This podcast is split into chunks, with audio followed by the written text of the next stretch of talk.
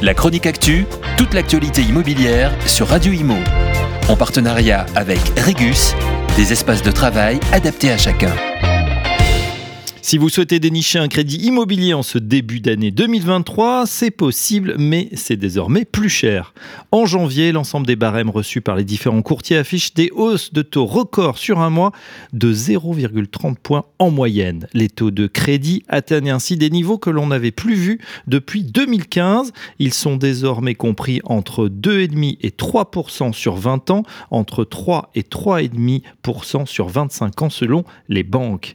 Or, et c'est là où le bas blesse, certains de ces nouveaux taux ne seront pas accessibles à cause du fameux taux d'usure englobant coût du crédit immobilier et de l'assurance emprunteur. Celui-ci vient pourtant d'être augmenté en passant de 3,03 à 3,53% pour les crédits immobiliers entre 10 et 20 ans et même à 3,57% pour les prêts sur 20 ans et plus. Alors certes, par rapport au 1er juillet, les taux d'usure ont remonté de près d'un point au total, mais les taux de crédit ont augmenté dans les mêmes proportions. Les taux de crédit affichés qui ont plus que doublé d'ailleurs depuis janvier 2022.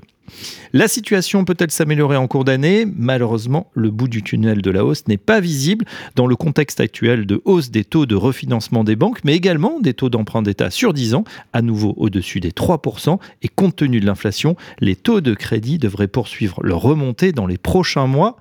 Une lueur à l'horizon cependant, les taux d'usure devraient à nouveau augmenter le 1er avril d'un demi-point au minimum à plus de 4%, puis une nouvelle fois début juillet, de quoi débloquer beaucoup de dossiers, mais à des taux qui auront pratiquement triplé entre début 2022 et mi-2023.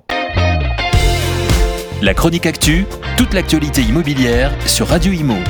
En partenariat avec Regus, des espaces de travail adaptés à chacun.